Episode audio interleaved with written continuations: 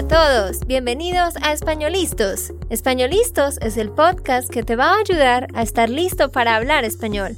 Españolistos te prepara para hablar español en cualquier lugar, a cualquier hora y en cualquier situación. ¿Recuerdas todos esos momentos en los que no supiste qué decir? ¿Esos momentos en los que no pudiste mantener una conversación? Pues tranquilo, Españolistos es la herramienta que estabas buscando para mejorar tu español. Dile adiós a todos esos momentos incómodos. Entonces, empecemos. ¿Estamos listos? Yo soy Andrea, de Santander, Colombia. Y yo soy Nate, de Texas, Estados Unidos. Hola, ¿cómo estás? Bienvenido a otro episodio más. Hoy vamos a hablar sobre el subjuntivo, pero específicamente el subjuntivo presente perfecto. Y para eso, como siempre, estamos con Nate, quien nos acompaña para hacer ejercicios de traducción. ¿Estás listo, Nate? Más o menos listo, sí. tu tema preferido, ¿no? El subjuntivo. Hmm, claro, me encanta. Este, por supuesto, es uno de los temas más difíciles para ustedes, pero tenemos que practicarlo. Algo importante, Nate, que quiero que recuerdes es que hay cuatro tipos de subjuntivo, ¿no? Recuerden, tenemos cuatro tipos de subjuntivo. El subjuntivo presente, el presente perfecto, el imperfecto y el pluscuamperfecto. Hoy solo nos vamos a enfocar en los tipos 1 y 2. Tipo 1, subjuntivo presente. Tipo 2, subjuntivo presente perfecto. ¿Vale? Así que vamos a estar haciendo ejercicios de traducción, Nate. Y bueno, como siempre, yo te voy a ir ayudando si tienes problemas. Pero, antes de empezar, Nate, ¿cuándo utilizo el subjuntivo en general? ¿Cuándo lo utilizo? Bueno, tú usas el subjuntivo cuando estás haciendo un deseo, opinión. Estoy tratando de pensar en weirdo. Eh, ¿Qué más? Emociones y dudas. ¿Y qué más? Recomendaciones. Recomendaciones. Tú dijiste cuando estás haciendo un deseo, cuando estás expresando. Mm, sí, mejor. Entonces sí, cada vez que tú digas algo que expresa un deseo, una duda, una emoción, una recomendación, una opinión, una expresión impersonal, vas a utilizar el subjuntivo. Muy bien, Nate. Y esto es para cuando estás hablando de este momento, del presente o del futuro, o aún si estás hablando del pasado. Entonces, Nate, quiero que me pongas mucha atención. Como siempre. a lo que te voy a explicar. Entonces, el número uno, subjuntivo presente, se utiliza cuando yo estoy hablando de algo que está sucediendo en el presente o que va a suceder en el futuro. O sea, Nate, yo te digo a ti, por ejemplo, quiero que limpies la cocina. Quiero que limpies la cocina. Eso es I want you to clean the kitchen, ¿cierto? Quiero que limpies la cocina ahora. Me estoy refiriendo a este momento, ¿no? O yo te puedo decir, quiero que limpies la cocina mañana cuando llegues del trabajo. Ahí me estoy refiriendo al futuro. Pero nota tú que si yo hablo del presente o del futuro, igual digo limpies. Quiero que limpies. Limpies es el subjuntivo presente, ¿sí? Como dije, se usa para el presente o el futuro. Y el subjuntivo presente perfecto se utiliza cuando estamos hablando de algo que ya sucedió. Es decir, Nate, por ejemplo, si Miguel va a tener un examen final hoy en la tarde, hoy, y tú le dices, I hope you pass the test. ¿Cómo dirías eso? I hope you pass the test. Espero que pases el examen. Muy bien espero que pases. O sea, eso va a pasar en unas horas, ¿sí? Estamos en el presente o un futuro cercano, espero que pases. Bueno, muy bien. Ahora, vamos a imaginar que Miguel tomó el examen ayer, ¿ok? Vamos a imaginar que Miguel ya tomó el examen y lo tomó ayer y ahora tú estás diciendo, I hope he passed the test. Como que tú no sabes si lo pasó o no lo pasó y tú estás diciendo, I hope he passed the test. Miren que en esa frase, I hope he passed the test, por supuesto, está dando una emoción, una esperanza a algo que ya pasó. Estás hablando de algo que ya pasó. ¿Cómo dirías eso? Yo creo que mi mente ya está funcionando bien hoy porque yo sé la respuesta. ¿Cuál es? Espero que Miguel haya pasado el examen Mm. ayer. Muy bien, Nate. Perfecto. ¿Cómo supiste que esa era la respuesta? No sé, estaba pensando, haya, haya pasado. Muy bien. Cuando estamos hablando de un deseo hacia algo que ya pasó, ahí es cuando utilizamos haya algo. Vamos a ver otro ejemplo. Vamos a imaginar que a mi amiga, eh, mi amiga Ana, tuvo un accidente ayer, ¿ok? Ella tuvo un accidente ayer y en este momento está en el hospital. Entonces, tú puedes expresar un deseo hacia este presente y puedes expresar una emoción hacia lo que ya pasó, hacia el accidente. O sea, tú podrías decir, I hope she gets better. ¿Cómo dices eso? Espero que ella mejore. Se mejore. Ah, sí. Se mejore. Porque recuerda que mejorar es to improve y mejorarse es to get better cuando está enfermo. Así que tú dices, I hope she gets better. Espero que se mejore, como en este momento, en el presente. Pero ahora tú vas a decir, I am sorry that she had an accident.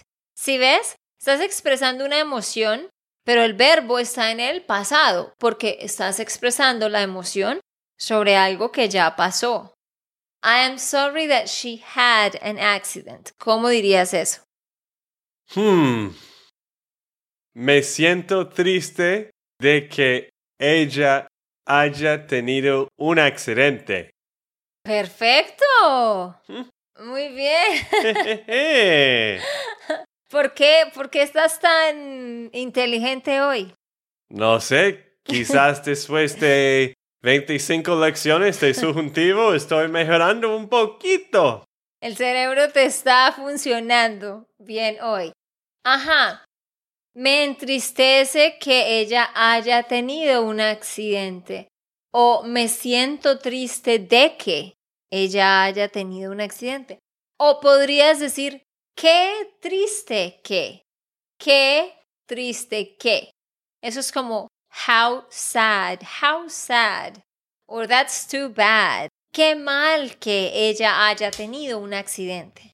Yo creo que algo que, que ha ayudado a mí, Me Que- ha ah, sí. ayudado.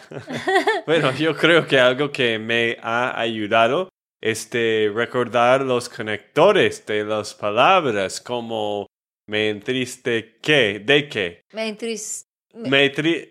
no, Ahora te confundiste. sí, Me entristece que. me entristece que o... Me eh, siento triste de que. Sí, me siento triste de que y otras conectores como espero que y mi mente siempre piensa, bueno, subjuntivo después de espero o ojalá o no creo que. Esas palabras, esto también pues cambia mi mente directamente. Bueno, esos no se llaman conectores, pero son como, llamemos las frases clave o expresiones. Eso mejor. Frases claves. Ajá, frases clave que causan el subjuntivo. Claro, ya sabemos que hay muchas frases como me alegro de que, me da rabia que, me da tristeza que, qué bueno que, espero que, deseo que.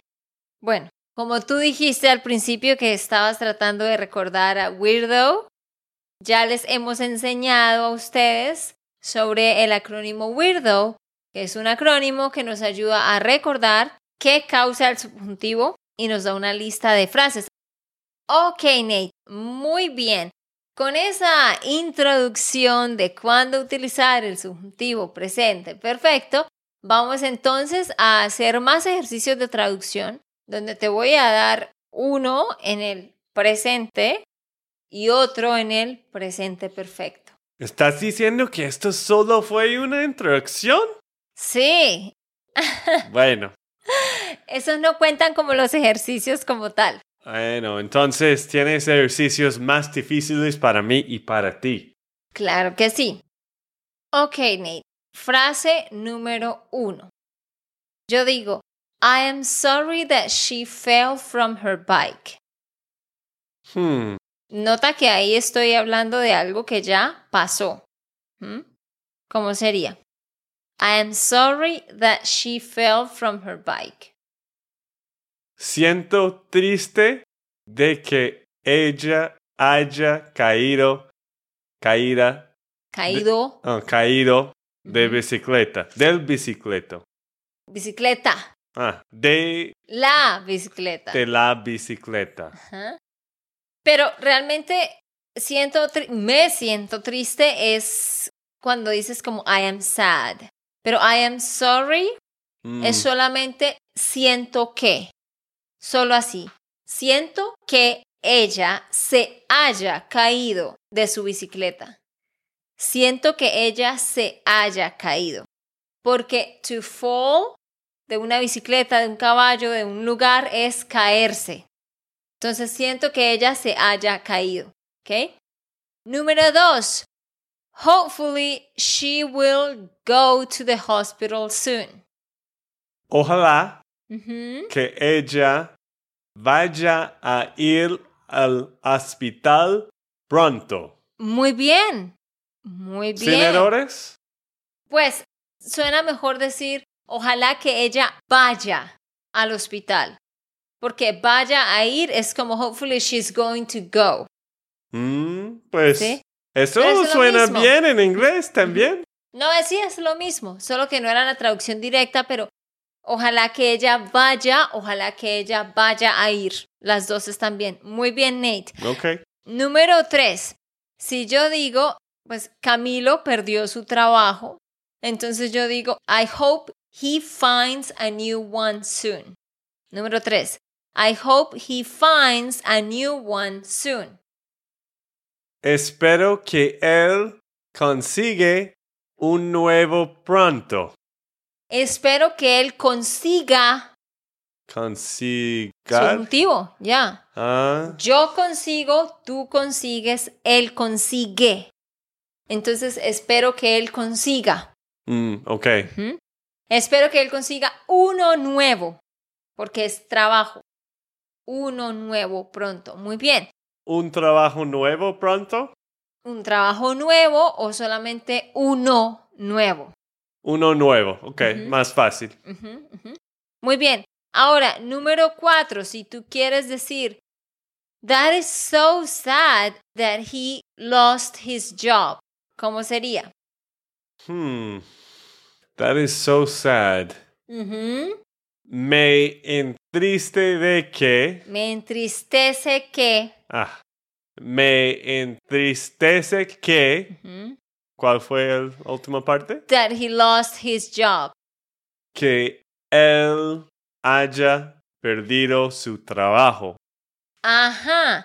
Y nota que la traducción directa de esto sería me entristece que él perdió su trabajo, ¿sí? Que él perdió su trabajo. Pero no decimos perdió, sino haya perdido, que es como that he has lost his job. Pero antes de seguir, te quiero contar que en el mes siguiente, en julio del 2022, vamos a aprender muchísimo sobre el subjuntivo presente y el subjuntivo presente perfecto en nuestra membresía, que es un curso de español continuo. ve a SpanishLandSchool.com slash member y ahí puedes revisar todos los detalles de nuestro programa. Pero en el mes de julio vamos a tener una clase en vivo cada semana donde aprenderemos muchísimo sobre todo esto. Vas a tener una plataforma con más de 24 cursos organizados y 5 de ellos son sobre el subjuntivo. También tienes tareas de escritura, contestamos tus preguntas, mejor dicho, toda la estructura y rutina que necesitas para mejorar tu español, para subir de nivel, ve a SpanishLandSchool.com slash member. Muy bien, Nate. Entonces, sigamos. Frase número 5. Tú tienes dos amigos que por fin se casaron. Entonces tú dices, I am glad that they got married. ¿Cómo dices eso? Estoy feliz de que ellos se hayan casado. Muy bien, muy bien. Estoy feliz de que ellos se hayan casado. ¿Hay otra forma de decir estoy feliz de que? Hmm. ¿Siento feliz? No, no, no. Me ale... Ah, sí. Me alegre de que. Me alegro de que. Ah. ¿Cuál es la diferencia entre me alegre de que y me alegro de que? Buena pregunta y te voy a explicar. Hay dos formas de decirlo. Me alegra que o me alegró de que. Lo que pasa es que el verbo alegrarse se puede conjugar de dos formas. Se puede conjugar uno como un reflexivo, como cuando yo digo bañarse, yo me baño. Vestirse, yo me he visto. Alegrarse, yo me alegro. ¿Ok? Como reflexivo, yo me alegro. Pero número dos, se puede conjugar como el verbo gustar. Y ahí es cuando decimos, a mí me alegra que, que es lo mismo a a mí me gusta. A mí me gusta a mí me alegra. Es eso, esa es la diferencia. Significan lo mismo, solo que están conjugados de una forma diferente. Y decimos, me alegra que, me gusta que, pero con me alegro sí es necesario agregarle de. Me alegro de que. Poco complicado, pero creo que entiendo un poquito mejor ahora. Pues la verdad es que no necesitas recordar las dos formas solamente puedes decir me alegro de que o me alegra de que. Aprender solo una y estarla usando. Listo, mejor. Siguiente frase número 6. I hope they are happy forever. Or I hope they will be happy forever. Estás hablando de tus amigos los que se acabaron de casar. Ok. Yo creo que espero que ellos estén felices por siempre. ¿Seguro que es el verbo estar? ¿Sean felices? Sí. ¿Porque es una característica o qué? Porque recuerda que ser es para cosas más permanentes y Mm. estar es para algo más temporal. Y tú estás diciendo por siempre. O sea, algo que va a durar siempre, que va a permanecer. Entonces tiene que ser ser.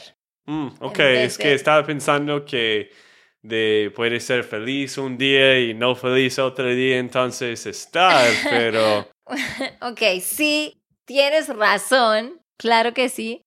Pero como tiene la frase por siempre, esa frase se ve como un periodo de tiempo muy largo. Por eso se ve como algo permanente. mm, ok. Entonces la frase completo fue espero que ellos sean felices por siempre. Exactamente. Y de hecho, nosotros decimos por siempre y también decimos para siempre. Las dos están bien. Solo para complicar los que están aprendiendo el idioma, ¿no? Exactamente, lo hacemos para complicarte la vida a ti. Ok, Nate, número 7. Vamos a pensar que tú tienes un amigo que quiere perder peso. Entonces tú le vas a dar una sugerencia y le dices, I suggest you go to the gym every day. ¿Cómo dirías eso? Te sugiero, no, sí, te sugiero, no. Sugiero. Ah, sí. Te sugiero que te vayas al gimnasio cada día. Te sugiero que vayas al gimnasio. No te de nuevo. No, porque entonces te vayas viene del verbo irse. Irse means to leave a place. Entonces, que te vayas, estás diciendo that you leave a place. So, que tú vayas al gimnasio, that you go to the gym. Muy bien. Y vamos a imaginar que tu amigo sí tomó en cuenta tu sugerencia y sí fue al gimnasio. Y al siguiente día tú lo ves y le dices, I am happy you went to the gym. ¿Cómo le dirías eso? Estoy feliz de que tú hayas ido al gimnasio. Perfecto, Nate. Bueno, bueno, ok. uno- algunos, bueno. No lo puedo creer. Le está yendo muy bien. Mejor de lo que pensé. Ok, Nate, muy bien. ¿Y tú? A propósito, ¿cómo te está yendo? Recuerda que debes dejar tu comentario diciendo cuántas frases tradujiste bien y si hay algo nuevo que aprendiste. Deja tu comentario para leerte. Ok, muy bien, Nate. Siguiente, siguiente. Vamos a imaginar que tú pasas por el parque y tú ves mucha basura tirada en el parque. Y tú expresas una emoción, dices, It makes me upset that people throw the trash everywhere. ¿Cómo dirías eso? It makes me upset that people throw trash everywhere. Me enojo de que. Me enoja. Ok, porque es como me gusta, me encanta. Ujú. Ok. Me enoja. Y no, enu- necesitas, y no necesitas. ¿Enuja? No, enoja. Sí. Y no necesitas decir de en ese caso. Mm. Lo que pasa es que ese de es opcional. Sépanlo todos, ese de es opcional. Y mucha gente lo usa, pero el problema es que hay algunos con los que no suena bien. Como yo. Como, como tú que dijiste me enoja de que. No necesitas de. Solo me enoja que. Bueno, Entonces, it makes me upset that people throw trash everywhere. me enoja que la gente bota basura en todas partes. Que la gente bote Mm, sí. basura. Bote. Subjuntivo. La gente vota, la gente vote. Entonces, claro, lo dices en este momento, me enoja que la gente vote basura. Pero si tú quieres decir como, a ver, que it makes me upset that people threw trash at the concert, ¿sí? Ya estás hablando de algo en el pasado, un concierto que sucedió, por ejemplo, hace tres días. ¿Cómo lo dirías así? It makes me upset that people put or threw trash at the concert. Me enoja que la gente haya botado basura en el concierto. Muy bien, Nate. Muy bien. Me enoja que la gente haya botado basura. Ajá. O también yo podría decir, me enoja que la gente haya tirado basura. Botar o tirar basura es lo mismo. Muy bien. Perfecto. La siguiente, la siguiente. Yo estoy llamando a mi hermana y ella no me contesta el teléfono. Entonces yo estoy preocupada y yo digo, it worries me that something will happen to her. Porque es de noche, ella no ha llegado, no contesta mi celular. Yo digo, it worries me that something will happen. ¿Cómo digo eso? Me siento asustado Mm-mm. Me preocupa que. Ah, sí. Asustado es como afraid. Afraid, es afraid or scared. Ujú. Ah, ok, sí. Me preocupa que ella haya pasado algo. Me preocupa que algo le pase. Mm, Ok, bien interesante. Y eso que tú dijiste iba a ser o va a ser mi siguiente ejemplo. Yo digo, I'm worried or it worries me that something will happen. Me preocupa que algo le pase a ella. Y nota que en inglés pensamos will happen. Eso es pasará. Pero ese es el punto, que no utilizamos pasará, sino pase, porque estoy diciendo me preocupa que, estoy expresando una emoción. Ahora, la siguiente y última frase es si yo digo, I am worried that something happened to her. Si yo lo digo así, ya ahí está en el, en el, refiriéndose al pasado. Entonces ahí yo sí digo, me preocupa que algo le haya pasado. Me preocupa que algo le haya pasado a ella. ¿Listo? Ok, Nate, ¿cómo te sientes después de esta lección? Algunos bien, algunos malos, como siempre. Pero creo que poco a poco estoy mejorando después de estas lecciones de traducciones que hacemos normalmente una vez al mes. Ujú. Y es que la clave está en practicar. Por eso con tu tutor, con tu profesor, enfócate en hacer este tipo de ejercicios para que practiques estas estructuras. Y también te quiero contar que nosotros tenemos un curso de audio sobre el tipo 1 y 2 del subjuntivo. Subjuntivo presente, subjuntivo presente perfecto.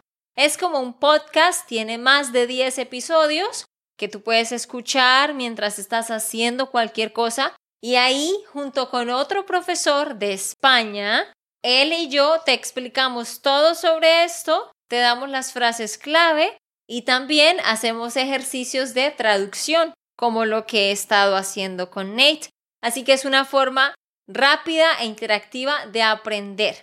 Ve a la descripción en el link de abajo, es SpanishLandSchool.com slash audio. En ese link puedes comprar esta serie de audio sobre el subjuntivo. Sí, exactamente. Pues si quieres un curso que es solo audio y solo tienes tiempo para escuchar, eso es muy buena y es SpanishLandSchool.com slash audio. Bueno, queridos, eso ha sido todo por hoy. Ya saben, denos sugerencias para otros videos en el futuro. Nos vemos. Chao. Chao.